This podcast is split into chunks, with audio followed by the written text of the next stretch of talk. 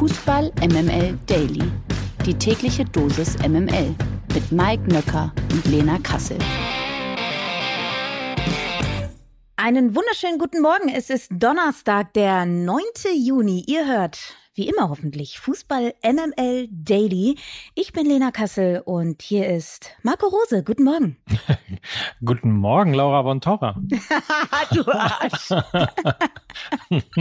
Ey, ich bin doch blond. Ich wäre vielleicht Laura Papendick oder so. Oder Britta Hoffmann. Das stimmt. Guten also Morgen, bitte. Britta Hofmann. Ja, danke. Ich wünsche auch einen sehr feinen guten Morgen. Sag mal, also du an der Côte d'Azur, ne? Also die ähm, kleine, enge, äh, hellgelbe Shorts, die steht dir echt gut. Ja, ich weiß. Ich kann es mhm. tragen. Ich kann es tragen. Du läufst ja immer an der Promenade entlang, ne? Seh ja, ich. so ist es. Ich pack da immer mein, ich habe mir vom Abramowitsch äh, die Yacht geliehen ah, und pack da immer, fahr da immer ein bisschen lang und so und gehe dann so schlender so ein bisschen auf und ab. Ja, das steht dir. Gewinner des Tages. Das finde ich sehr überraschend, dass äh, der Name Maaßen hier auftaucht und als Gewinner des Tages auftaucht. Maaßen und Gewinner des Tages äh, hatten wir lange nicht, jetzt aber schon. Er heißt aber Enrico Maaßen, muss man dazu sagen. Und der wird nämlich aller Voraussicht nach in der kommenden Saison einen neuen Bundesliga-Club trainieren. Wie die Vereine mittlerweile bestätigt haben, äh, sind Augsburg und Borussia Dortmund auf einen gemeinsamen Nenner gekommen, zumindest was die Ablöse des Trainers betrifft. Maaßen steht eigentlich beim BVB noch bis 2024 unter Vertrag und trainierte dort zuletzt die zweite Mannschaft des BVB in der dritten Liga. Der FCA soll nun eine Ablöse von zunächst 300.000 Euro zahlen. Diese könnte dann in den kommenden drei Jahren noch steigen. Bei Erfolg, wie immer, soll es aber dann Prämien geben, aber alles im sechsstelligen Bereich bleiben. So, FCA und Enrico Maaßen. Ist das für dich eine spannende erste Trainerstation in der Bundesliga? Er hat auf jeden Fall viel zu tun, weil ich habe äh, immer das Gefühl gehabt, dass die Augsburger und auch die Augsburger Spieler eigentlich mehr Fußball spielen wollen, als sie durften, so sage ich es mal. Sie haben Heiko Herrlich überlebt, das sagt schon einiges. Und jetzt haben sie halt mit Markus Weinziel auch eher einen defensiv orientierteren Ansatz gespielt. Und wenn man sich den Kader anschaut, dann haben sie eigentlich sehr viele offensiv denkende Spieler in ihren Reihen, die Bock haben, richtig Fußball zu spielen. Und wenn man sich dann Enrico Maaßen mal anschaut, was er so für einen Ball spielt, ähm, er steht eben für tollen Offensivfußball, hat ja die U23 des BVB im Sommer 2020 aus Rödinghausen kommend übernommen. Mit Rödinghausen war er das ein oder andere Mal sogar im DFB-Pokal vertreten und ist dann 2020, 21 direkt mit drei Punkten Vorsprung aufgestiegen. Und auch in der abgelaufenen Saison hat die Borussia wirklich tollen Fußball gespielt, den neunten Platz belegt und das als Aufsteiger. Also er hat ähm, schon ordentlich für sich geworben. Und wenn man sich den Kader anschaut mit äh, Niklas Dorsch, Arne Meyer, Gregoritsch, Pedersen auf der linken Seite, dann Iago, dann haben sie einen guten Torwart mit Gikiewicz. Also da ist viel Substanz da. Und ich finde das durchaus für Enrico Maaßen eine Win-Situation, zum FC Augsburg zu gehen, weil er einen guten Kader hat und eben richtig was entwickeln kann, was man dann auch auf dem Platz sieht, weil er eben einen komplett konträren Spielansatz ähm, zu pflegen scheint, als, als es jetzt in den letzten Jahren beim FC Augsburg der Fall war. Von daher finde ich das echt eine tolle, tolle Option für ihn. Und ich kann auch noch ergänzend Augen auf beim Nachwuchs vom FC Augsburg. Also da sind ein paar ganz gute Namen äh, dabei, ein paar hoffnungsvolle Talente, die so in der U17 bis U19 schlummern. Insofern das möglicherweise auch ein bisschen Expertise, die von Enrico Maaßen äh, damit reingebracht wird, weil er ja eben auch eben die zweite Mannschaft, aber eben in Teilen auch vor allen Dingen halt Spieler dann mit in der Mannschaft gehabt die aus dem Nachwuchsbereich dann in den Profibereich mit integriert wurden. Also ich nehme mal an, auch das vielleicht eine Entscheidung für Enrico Maaßen als Trainer beim FC Augsburg. Der Knaller des Tages. Nach Saisonende hat das Magazin Kicker wie jedes Jahr zur Spielerumfrage aufgerufen. 167 Bundesliga-Profis stimmten hierbei anonym zu verschiedenen Themen ab. Der beste Feldspieler der Bundesliga ist dieses Mal laut den Profis allerdings nicht Robert Lewandowski und kommt auch nicht vom FC Bayern. Der Pole erhielt nämlich nur 11,4 Prozent der Stimmen seiner Ligakollegen, was knapp vor Florian Würz nur für Platz zwei reichte. Eindeutiger Sieger ist in diesem Jahr Leipzigs Christopher Nkunku. Ihn sahen die Bundesliga-Profis mit 42,5 Prozent als klare Nummer eins. Und der beste Spieler der Welt kommt laut den Bundesliga-Profis übrigens auch nicht vom FC Bayern und er heißt auch nicht Robert Lewandowski, sondern er kommt aus Frankreich und heißt Karim Benzema von Champions League-Sieger Real Madrid. Der landete mit 45 Prozent der Stimmen vor seinem Landsmann Kilian Mbappé auf Platz 1. Hier liegt Lewandowski auf Platz 3, also noch vor Christopher und Kunko. Und außerdem lässt sich aus der Befragung festhalten, viele Profis wünschen sich Ex-Spieler im VAR-Team, keine Super League und auch keine WM im Zweijahresrhythmus. So, und jetzt müssen wir natürlich vielleicht sogar uns gegenseitig fragen, wen hättest du denn, Lena, sowohl auf nationaler Ebene als auch auf internationaler Ebene zum Spieler der Saison gekürt? Also ich hätte eventuell Nico Schlotterbeck noch mit in den Ring geworfen, also vielleicht auch eher so als Shootingstar der Saison, weil das hatten, glaube ich, die wenigsten auf dem Schirm, dass er irgendwie in dieser Saison zum deutschen Nationalspieler heranreift und dann auch einfach zu Borussia Dortmund wechselt. Also für mich wäre er auch ein Spieler der Saison auf nationaler Ebene gewesen und ähm, auf internationaler Ebene ja, bin ich, bin ich langweilig, weil ich sag halt auch, Karim Benzema spielt die Saison seines Lebens. Ähm, er muss den Ballon d'Or gewinnen, vollkommen zu Recht. Und von daher stimme ich da mit den Bundesliga-Profis überein und sage auch ganz klar, Karim Benzema, der beste Spieler auf internationalem Parkett in dieser Saison. Und du, Mike? Ja, ich bin ja noch langweiliger als ähm, wir beide zusammen. Insofern. Du, sagst ein Kunku, ne? Ich sag ein Kunku. Na klar, habe ich ja die ganze Zeit hier schon durch den Podcast durchgesagt, dass er äh, in diesem Jahr wirklich mein äh, Lieblingsspieler äh, ist. Ich würde dann aber auch noch, es gibt ein paar Spieler von ähm, Bayer Leverkusen, die man eigentlich auch mit hätte in den Ring werfen können.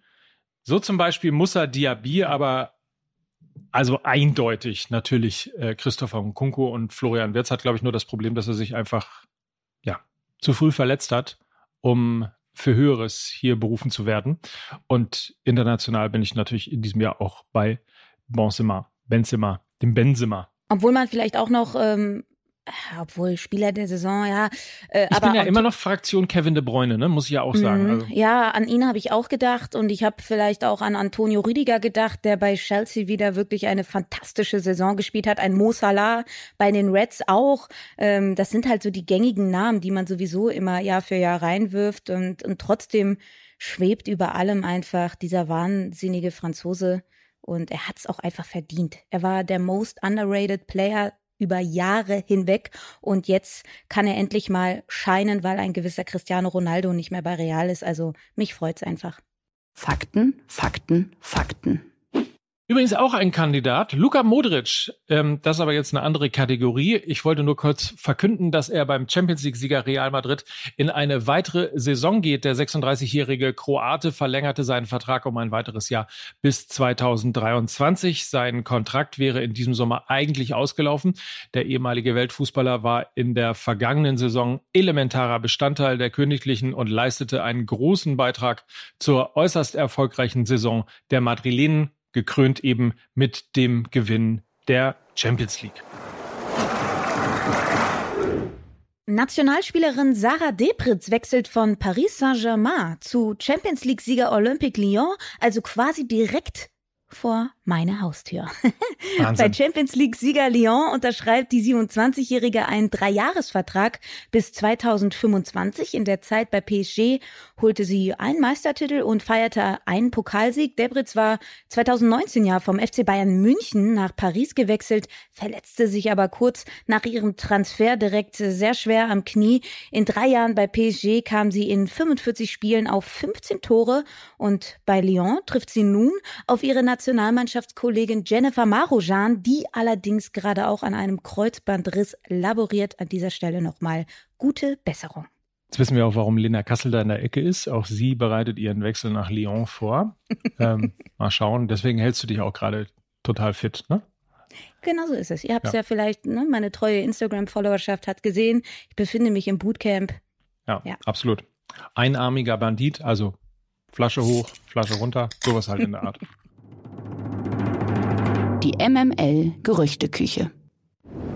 So, jetzt wird's ein bisschen kompliziert. Ich warne schon mal vor, der FC Bayern flirtet ja schon länger mit Konrad Leimer und nun wird das Techtelmechtel etwas heißer. Aktuellen Medienberichten zufolge befinden sich die Münchner in der Pole Position um das Wettbuhlen und im Wettbuhlen um den 25-jährigen Österreicher. Ich war ja vorgestern beim Toten Hosen Konzert. Ich weiß gar nicht, warum mir dieser Hosensong da jetzt gerade einfällt. Naja. Es kann so viel passieren. Es kann so viel geschehen. Nur eins weiß ich hundertprozentig. Nie im Leben würde ich zu Bayern gehen. Lassen wir das. Laut Informationen der Bild jedenfalls würde Leimer sogar trotz lukrativer Angebote aus England zu den Bayern gehen wollen. Aber es ist verzwickt, Lena. Ja, die Causa Leimer, äh, die ist in der Tat verzwickt, denn aufgepasst, ist irgendwie total unkonventionell. Mike, du und ich haben uns, als wir das gelesen haben, ein bisschen gewundert. Ihr werdet jetzt erfahren, wieso. Denn der Österreicher hat eine Ausstiegsklausel in Höhe von 35 Millionen Euro, die bis Ende Juni aber nur gültig ist. Erst nach Ablauf dieser Klausel ist RB aber überhaupt erst bereit zu Gesprächen.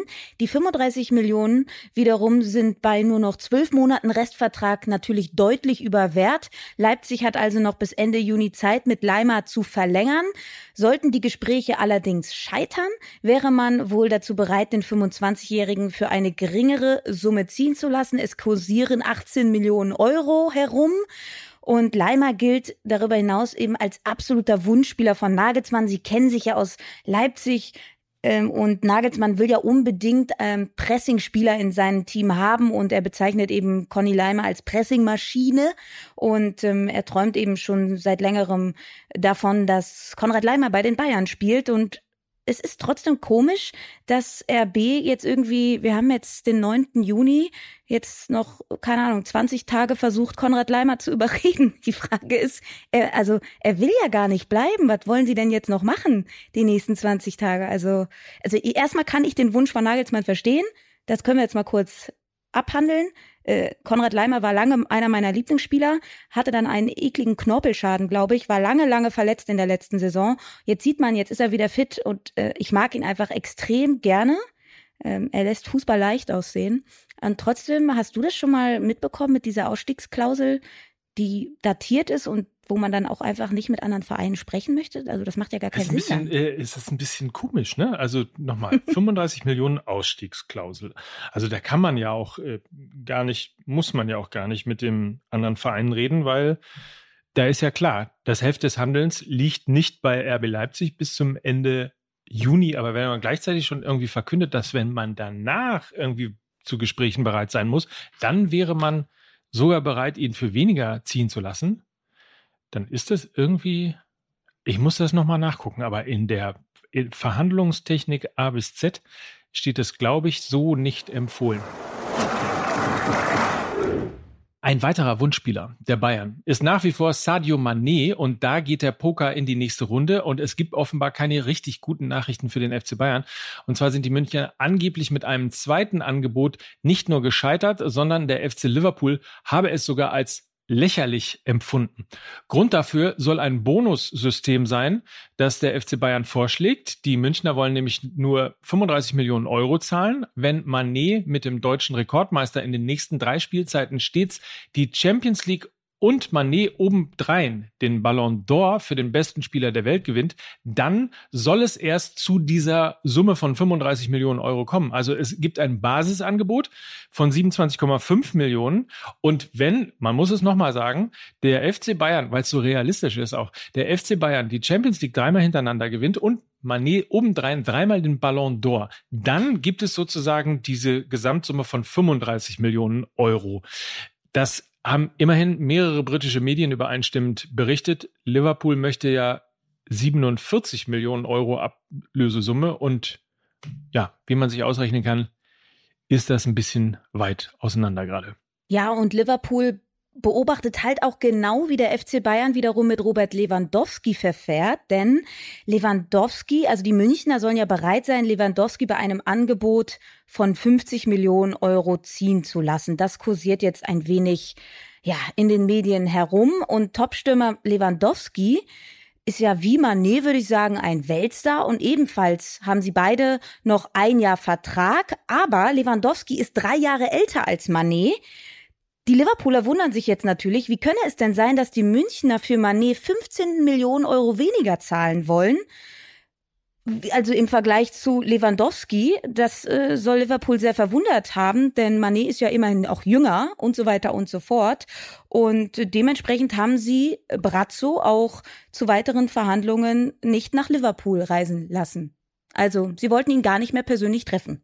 Verrückt. Aber eigentlich sind es ja nicht nur äh, 15 Millionen weniger, sondern eigentlich sind es ja äh, tatsächlich sogar 22,5 Millionen weniger, weil ja das Basisangebot nur 27,5 Millionen ist. Und ich weiß nicht, wie du siehst, aber ich sehe jetzt nicht, dass die Bayern in den nächsten drei Jahren dreimal die Champions League gewinnen und Manet dreimal Ballon d'Or. Ja, äh, glaube ich auch nicht. Nicht, wenn es so weitergeht.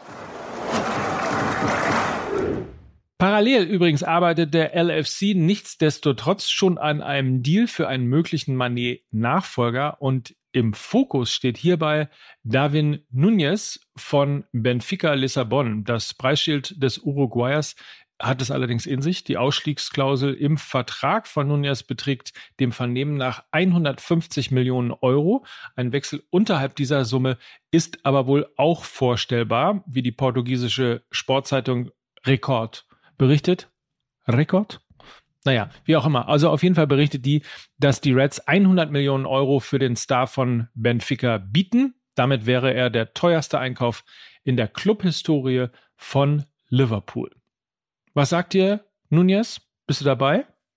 Ja, also würde halt äh, taktisch die Reds ein wenig variabler aufstellen. Sie haben ja eigentlich mit Firmino und Jota so zwei Stürmer, die eher um einen anderen Angreifer herumspielen. Also Klopp wollte eigentlich immer in diesem 4-3-3 mit drei spielerischen Offensiven agieren. Wenn er jetzt Nunez hat, hat er eben einen klaren Mittelstürmer. Das würde eben taktisch einfach noch ein wenig was verändern bei den Reds. Ich, ich finde es einen tollen Stürmer. Ich hätte ihn sehr, sehr gerne auch in der Bundesliga gesehen. Ähm, glaube auch, dass die Bayern äh, sicherlich auch um ihn ein wenig gebuhlt haben. Ähm, aber äh, wir sehen das Preisschild 150 Millionen Euro, das ist schon eine Hausmarke. Und dadurch, dass der FC Bayern da eben eine Transferstrategie hat, wo sie sich nicht so hoch verschulden wollen, ist das auch vollkommen in Ordnung. Äh, bei den Reds fände ich es äh, ja sehr sexy. Passt auch ganz gut ins Beuteschema von Jürgen Klopp, ne? der ja einfach groß darin ist, eben Spieler mit nicht so großem Namen zu holen und sie zu Weltstars zu entwickeln. Auch wenn Nunez teuer ist, ist er natürlich noch nicht irgendwie in dem Kaliber, äh, wie es ähm, Salah jetzt ist oder Manet oder ähnliches. Also insofern, das ist auf jeden Fall ein, ein passender Transfer äh, letztlich für den LFC. So, und jetzt steht hier noch bei mir, Mike, neue Folge Fußball MML. El Khalifi. Liegt das daran, dass äh, Lukas Vogelsang in Griechenland ist? Ich musste irgendwie an Souflaki denken. W womit hat es, also warum El Khalifi? Willst du ein bisschen teasern? Äh, weil, weil wir nicht wussten, wie der äh, Besitzer beziehungsweise der äh, Präsident von PSG hieß, also wie er genau hieß. Und äh, Miki nannte ihn dann Al Khalifi, weil er heißt ja so ungefähr. Äh, und dann haben wir uns aber gedacht, das ist eigentlich der perfekte Name für den Chef von PSG. Ähm, insofern heißt diese Folge eben El Khalifi. Geht relativ viel um Transfers, logischerweise um das große Thema Robert Lewandowski, aber auch der ja unlautere Vertrag von Kilian Mbappé und bisschen Haaland, bisschen Geld, sehr bisschen Nations League.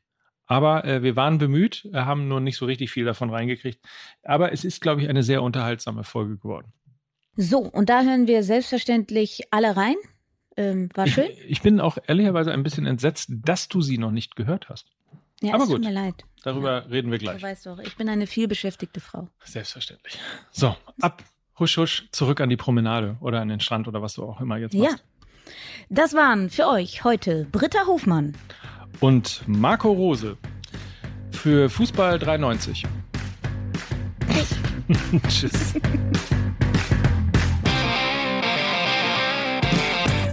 Dieser Podcast wird produziert von Podstars